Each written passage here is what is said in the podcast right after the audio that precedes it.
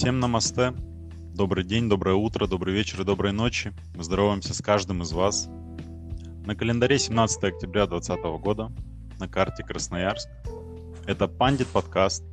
Не судите строго, это пилотный выпуск. Лицензии пилотов у нас нет. Я умею садить только телефон, к сожалению.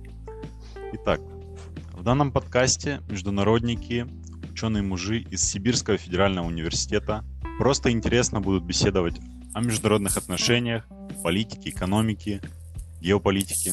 В общем, о том, что подвернется под руку. Сегодня на повестке дня у нас геополитика, евразийская интеграция, ЕАЭС. Довольно актуальные темы. Попытаемся не попасть в капканы конспирологии. Меня зовут Максим Лац, я студент четвертого курса МЭО Юридического института Сибирского федерального университета. И сегодня вместе со мной бродить по Хартленду в поисках Большой Евразии будут Станислав Мажинский, кандидат исторических наук, доцент кафедры международного права СФУ. Всем добрый день. И Анастасия Ершова, студентка четвертого курса МЭО Сибирского федерального университета. Всем добрый день.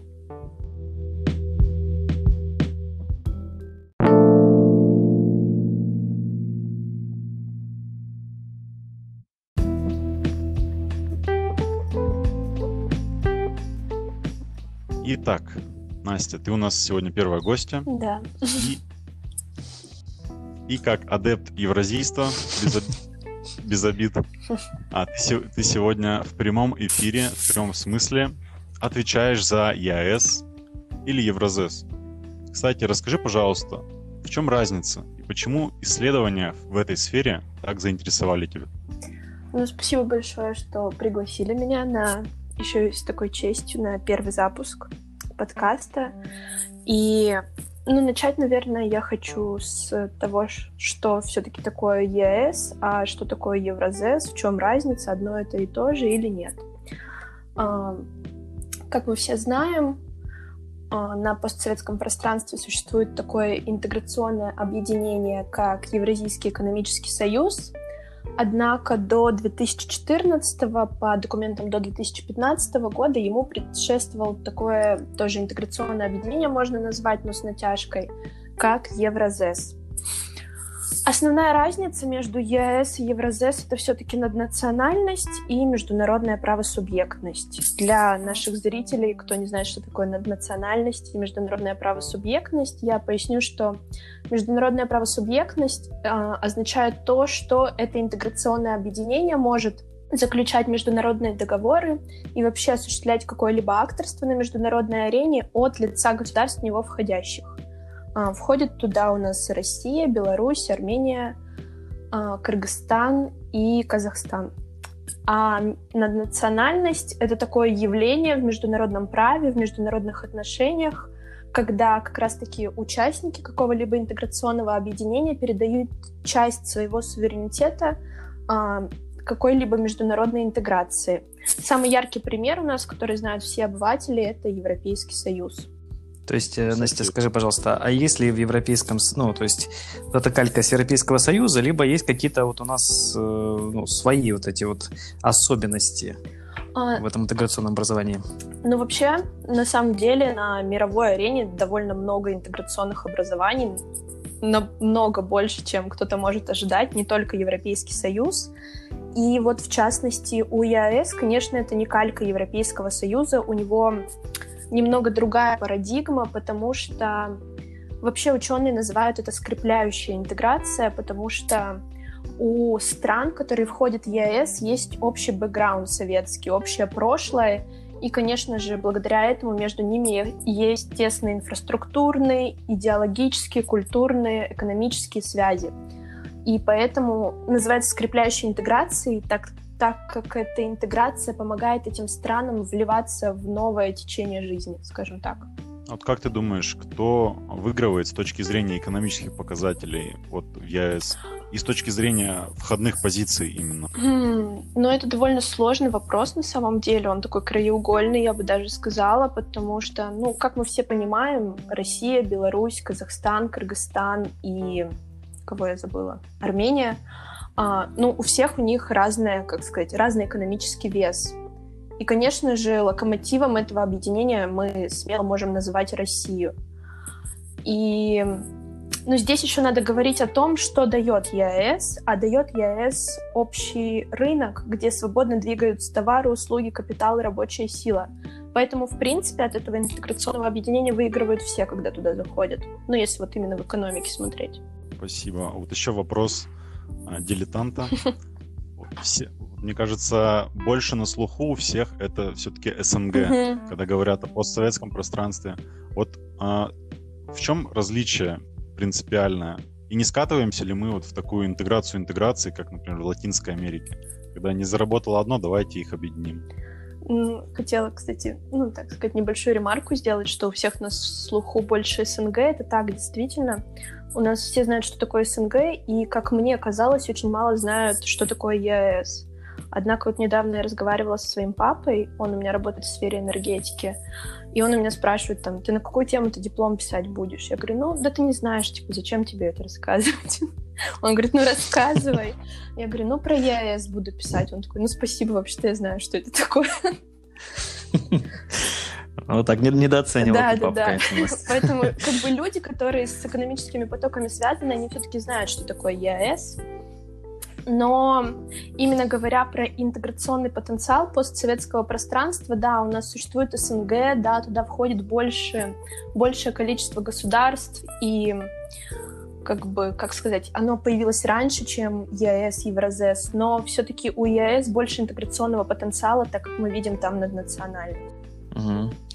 Настя, можно такой вопрос? Скажи, а вот это вот э, наднациональность, э, вот э, ты упомянула термин э, скрепляющая интеграция, угу. оно вот как-то вот есть какая-то корреляция, вот эта скрепляющая интеграция, она как-то отображается над национальности, она, или все-таки это какая-то, ну, условно говоря, калька вот с Евросоюза, либо с каких-то других интеграционных объединений, и в этом, собственно, ничего такого нет. Или же все-таки есть какие-то определенные правила, по которым, собственно, это, вот эта вот национальность формируется? Ну, как на все вопросы вот в нашей специальности, в нашей науке множество подходов, чтобы ответить, есть. Но здесь, я как понимаю, именно вопрос в том, что а как вот эта наднациональность реализуется в ЕАС и списана ли она с кальки Евросоюза, правильно? Да-да-да. Ну, на национальность ЕС э, реализуется посредством того, что страны заключили между собой договор о ЕС, и, получается, там существует такой орган, как Евразийская экономическая комиссия, у которой есть права по регулированию и координированию политики в рамках ЕС. То есть с натяжкой ну, можно сказать, что у них общая внешнеэкономическая политика. Но в то же время то, что очень часто, кстати, про это говорят западные исследователи, и, да и все, кому не лень на самом деле, а, что вот эта вот наднациональность в рамках ЕАЭС — это некая ресоветизация. Во-первых, она только возможна, потому что эти страны уже были под одной эгидой, под одним государством. И, во-вторых, это типа возобновление вот этого процесса. А, хорошо, Настя, можешь сказать, вот что нам а, ожидать от ЕАЭС как это образование. Вот мы, условно говоря, любой покупатель, который идет сейчас в магазин, видит, собственно говоря, какую-то маркировку на товарах, где написано ЕАС, а, значит, что нам ожидать? Потому что, возможно, большинство простых людей, которые э, живут, допустим, в больших городах, не совсем понимают, зачем вообще ЕАС нужен. Да, можешь ли ты обозначить какие-то векторы его развития и, и может быть, какие-то новшества появятся в этом? Ну, говоря о том, зачем он вообще нужен, вы правильно сказали, что у нас все товары маркированы ЕАЭС, и, как я уже говорила, это вот это вот интеграционное объединение именно позволяет пяти странам, участницам, создать вот этот общий рынок, где они могут обеспечить свободу товаров, услуг, капиталов и рабочей силы, и э, как бы создать благоприятные условия для вот этой торгово-экономической политики между друг другом, и плюс защитить свои товары от внешних каких-то а, как сказать, воздействий и также ну, всякие различные таможенные преференции. Какие векторы развития будут у ЕАЭС? Здесь сказать довольно сложно, потому что ну, постсоветское пространство довольно нестабильный субрегион все-таки. Но, как мне кажется, именно то, что заложено в, в потенциал этого интеграционного объединения, позволяют ему углублять интеграцию именно вот эту экономическую.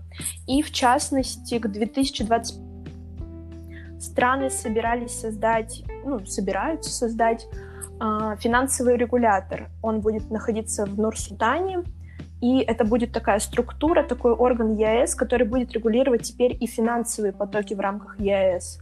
И конечной целью вот этого финансового регулятора даже страны видят общую валюту. Прогнозы, конечно, дело неблагодарное, да. ставят под угрозу репутацию. Хорошо, что у нас ее нет. Но вот как ты думаешь, появится ли еще один язык на оборотной упаковке, например, пачек с макаронами а, Я как-то не расслышала вопрос. Появится что? Новый язык. язык. Появится ну, знаешь, на самом деле пачку с макаронами перевернуть, и там и так будет казахский язык. А будет ли там кыргызский, армянский и белорусский, ну, я вот не знаю. Настя, еще такой вопрос. Вот мы сейчас видим события в Беларуси и Кыргызстане угу. происходящие. Скажи, пожалуйста, как-то вот эти события, они влияют на ЕАЭС? Бьют по его имиджу? Снижается ли там товаропоток?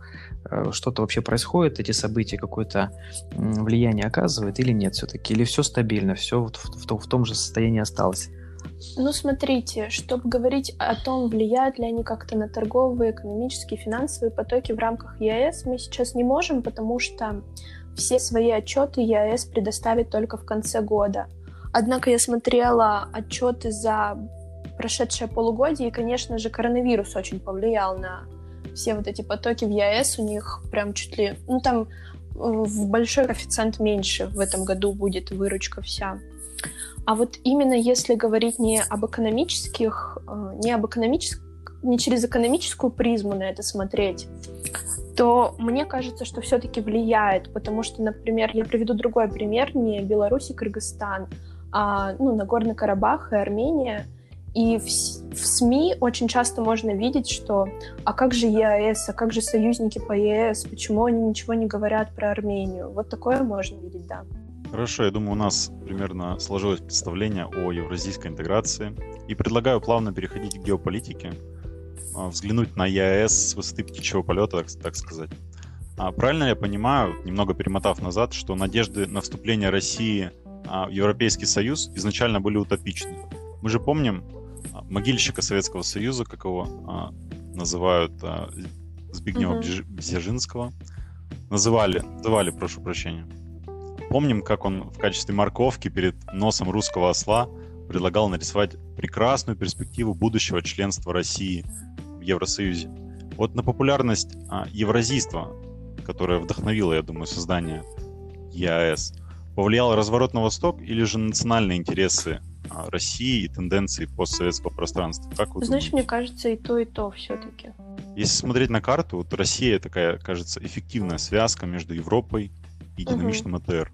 Предшествовали и предпосылки в рамках того, что сейчас у России и Евросоюза напряженные отношения, можно это так называть, так и национальное устремление на постсоветском пространстве, чтобы все-таки держать лидерство. А вы что думаете? Я согласен с тобой. К тому же у России, как мы знаем, особый путь. И на это, на это повлияла во многом идеология евразийства, неоевразийства и идеи а, сэра Хатфорда Маккиндера с его Хартландом. Предлагаю остановиться на, на этой теме немного. Как мы знаем, он написал свою работу еще в начале 20 века. Это географическая ось истории. Она вообще стоит особняком в развитии всей геополитики 20 века точно. Знаем этот дуализм суши и моря, классификация держав. Сам Маккиндер и назвал их иронично, кстати, бандиты суши, бандиты моря. Россия, думаю, классическое такое телурократическое государство, то есть а, сухопутная империя. И, собственно, главный постулат, который Маккиндер провозгласил, это кто владеет Хартландом, тот владеет мировым островом. Кто владеет мировым островом, тот владеет миром. Как вы думаете, не устарело ли все это, вот фонд, формула Маккиндера спустя сто лет? Мне ага. кажется, надо Наскорее. для наших слушателей пояснить, что такое все-таки Хартленд, потому что это такие геополитические штучки, не все о них знают.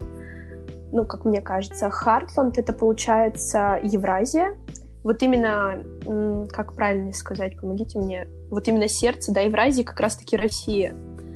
А, потом у нас существует Римланд, это опоясывающая часть э, Евразии, там вся Северная Европа, э, Западная Европа, Ближний и Средний Восток и так далее. Да, но стоит, стоит упомянуть, а, что Римланд именно Ну да, другой человек. Вел, а, америка, американский, да, Николас Спайкман, он в противовес Хартланду Маккиндера. Вот он как раз назвал эту дугу прибрежной полосы, окружающей Хартланд, что она определяет как раз а, все, все в этом мире. Тут теперь кто контролирует Римланд, тот контролирует Евразию, а там уже Ну и получается, да, что вот Хартланд, в частности, в частности, постсоветское пространство, по мнению Макиндера, Макиндера, они всегда будут под различными угрозами и вызовами безопасности, потому что все всегда будут стремиться ими завладеть. У тебя вопрос был, Максим, не устарела, да, ли эта парадигма, скажем так? Да, потому что мне кажется, что сейчас геополитика как, как таковая изменилась. Там нельзя ее рассматривать в, в отрыве от геоэкономики, то есть, а в отрыве от логистики, инфраструктуры. Поэтому сегодня вот по Римландам, мне кажется, мы видим Центральную, Среднюю Азию, бывшие республики СССР. Вот за них идет основная борьба, мне кажется. Есть такой с долей скепсиса смотреть на это. А уже новый евразийский Хартленд, он состоит из а, стран внутреннего полумесяца.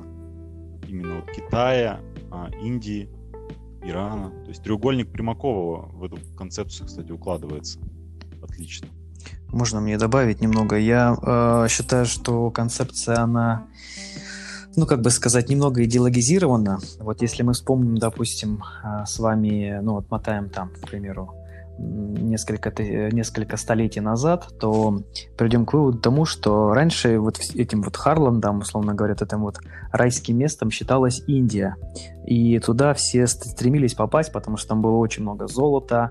Но, условно говоря, вместе с тем, с учетом того, что была, э, значит, вся значит, навигационная система очень низкого уровня, все приплыли, ну, а, собственно, она способствовала открытию как раз Америки. А, вот. И, безусловно, Индия была таким вот, значит, э, э, местом, где богатство, где такой Эльдорадо для европейцев, да, которые доплыли. А, и вот эти теория Маккиндера, если ее смотреть, вот исходя из того, нужно задать вопрос, в какой среде она формировалась, да, то есть понятно, что среда была очень интересная. Среда была, условно, обозначена так, что, допустим, как я предполагаю, возможно, она вышла из э, э, большой игры, которая в Азии велась, да, британцами и э, царской Россией. В общем, и, собственно, под эту большую игру или из этой большой игры вышла как раз вот эта теория Маккиндера, что, смотрите, нужно вот туда идти, потому что там есть, вот, условно говоря, какие-то богатства, какие-то стратегические точки, какие-то, условно говоря, ресурсы, возможно, какая-то еще, в общем, ценность этой территории присутствует. И поэтому туда нужно всем а, дружно идти. Поэтому я думаю, что она немного идеологизирована, ну и во-вторых, она устарела, потому что на мой взгляд, сейчас главную, главная ценность э, считается развитие, тех, технологическое развитие, да, и э, технологическое развитие, как всегда, проходит в больших городах либо каких-то регионах. Вот, пока вот фокус туда смещен. Но, э, в принципе, обсуждать теорию, теорию Маккиндера, она до сих пор есть, есть люди, которые выступают за нее. Я считаю, что она просто устарела, и она немного идеологизирована под тот период была. Вот, как, как вы думаете? То есть вы считаете, что это такой был политический жест от а, англичан, а русофилов, да? Э, ну, я не скажу, что русофилов, потому что борьба за Центральную Азию-то велась очень ну, такая достаточно упорная, да, там и Афганистан стоял на карте, и другие уже бывшие советские республики, когда еще были не до, до республиканского, то есть до, до истории республики, когда там, условно говоря, Таджикистан, Узбекистан и так далее. Вопрос в другом, что из вот этой вот большой игры, которая была, собственно, а, Россия вела с Британией в Центральной Азии, и этот Хартланд и появился. То есть появилась идея о том, что кто управляет Хартландом, тот управляет миром. Да? То, есть, то есть некая такая вот, условно говоря, геополитическая э, геополитический ключ такой некий к мировому Я согласен. Я согласен с этим. Сейчас идет, я думаю, переосмысление статуса великой державы. Это она не обязательно должна быть огромная, чтобы ее а, необъятной по своим просторам. Посмотрите на Данию. Как бы у нее есть Гренландия, но основные вот эти э, транспортная инфраструктура, финансы, они все равно э, таятся вот на европейском континенте. Есть территория сама по себе не так уж, не так уж и важна. Да, согласен, согласен. Если на Россию посмотреть, то она размер России, которая именно активно вовлечена в мировые финансовые потоки, она примерно такая же, как и Индия, и а Китай. как вы думаете, если рассматривать именно с позиции ресурсов вот эту территорию Хартленда, все-таки, ну, на территории Хартленда расположено наибольшее количество пресноводных рек, например, ну, не говоря уже о других всяких там углеродных ресурсах и так далее. Может быть, вот это вот дает право на жизнь еще этой теории в 21 веке? Я согласен, что как и во времена Маккиндера, я думаю, это не так изменилось. Сибирь, Центральная Азия, они остаются такими, uh-huh. такими кладовыми сырьевых энергетических ресурсов. То есть осью истории эти земли так и не стали, но в них таится огромный потенциал. Ну, согласен, согласен. В этом плане, в этом плане их роль в развитии евразийского континента на протяжении последних ста лет скорее сокращалась, но тем не менее она до сих пор а, огромная. Это да, это да. Настя, к тебе вот такой вопрос. Собственно, вот мы сейчас обговорили различные моменты вот по поводу Хартленда, по поводу ЕАЭС. Скажи, собственно, в чем, э, в чем у тебя интерес в этом? А, то есть, что тебе интересно изучать? Почему ты к этой теме пришла? Вопрос, опять же, сложный для меня, потому что, ну, знаете, такой вопрос, почему тебе вот это интересно, ну, его, на него сложно ответить, но мне просто интересно, да, хочется ответить. Но если именно говорить о каких-то что я могу извлечь из исследований в этой области? Ну, во-первых, мне, в принципе, интересно вот это постсоветское пространство, потому что оно довольно близко к России, точнее, э, Россия туда входит, правильно сказать. И вот мне интересно, как Россия будет там реализовываться после, особенно, ну, я имею в виду, что после развала Советского Союза там такой как клубок взаимодействия создался. А если говорить в плане геополитики, я не уверена, что я буду туда копать, потому что геополитика дело тонкое. Вот, но что интересно, это, конечно же, то, что вот если укладывать евразийскую интеграцию в концепцию Маккиндера, то получается, что Россия создает вот эту интеграцию на пару с Казахстаном и Белоруссией. Почему? Ой, на пару, получается, втроем.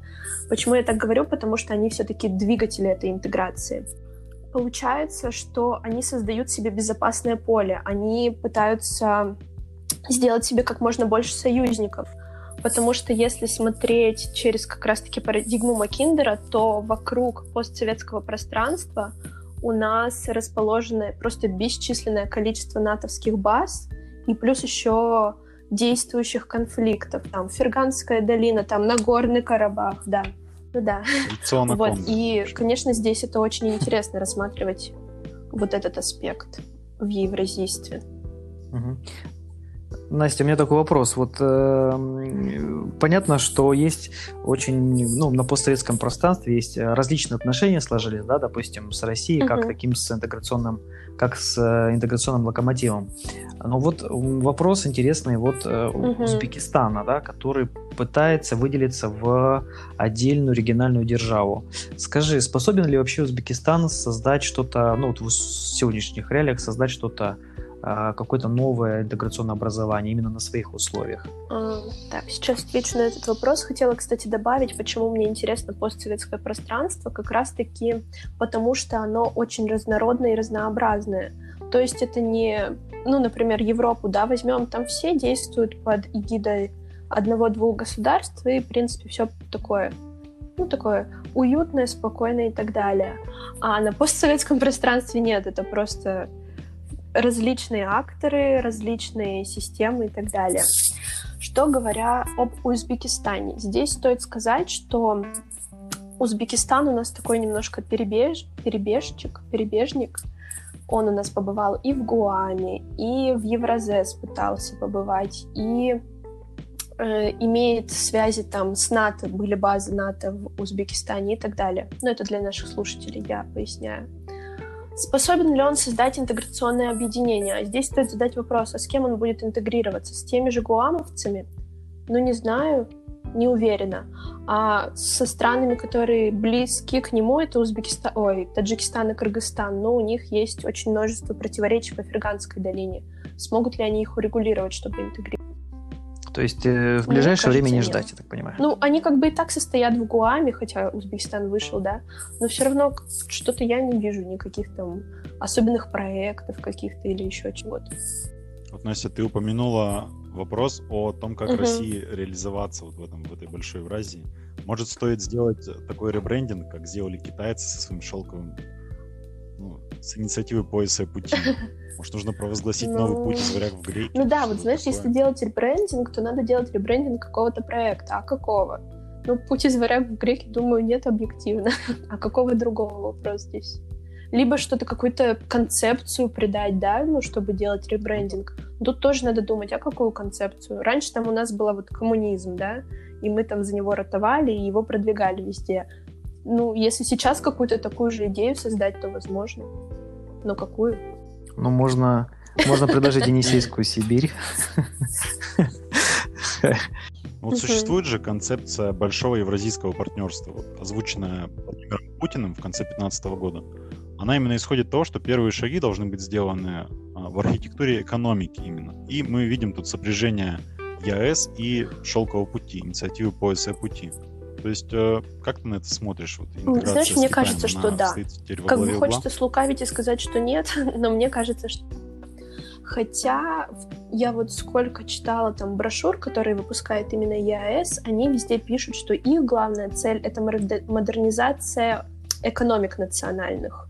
Ну, чтобы они вышли на уровень там и имели, были достойными конкурентами для всех глобальных экономик.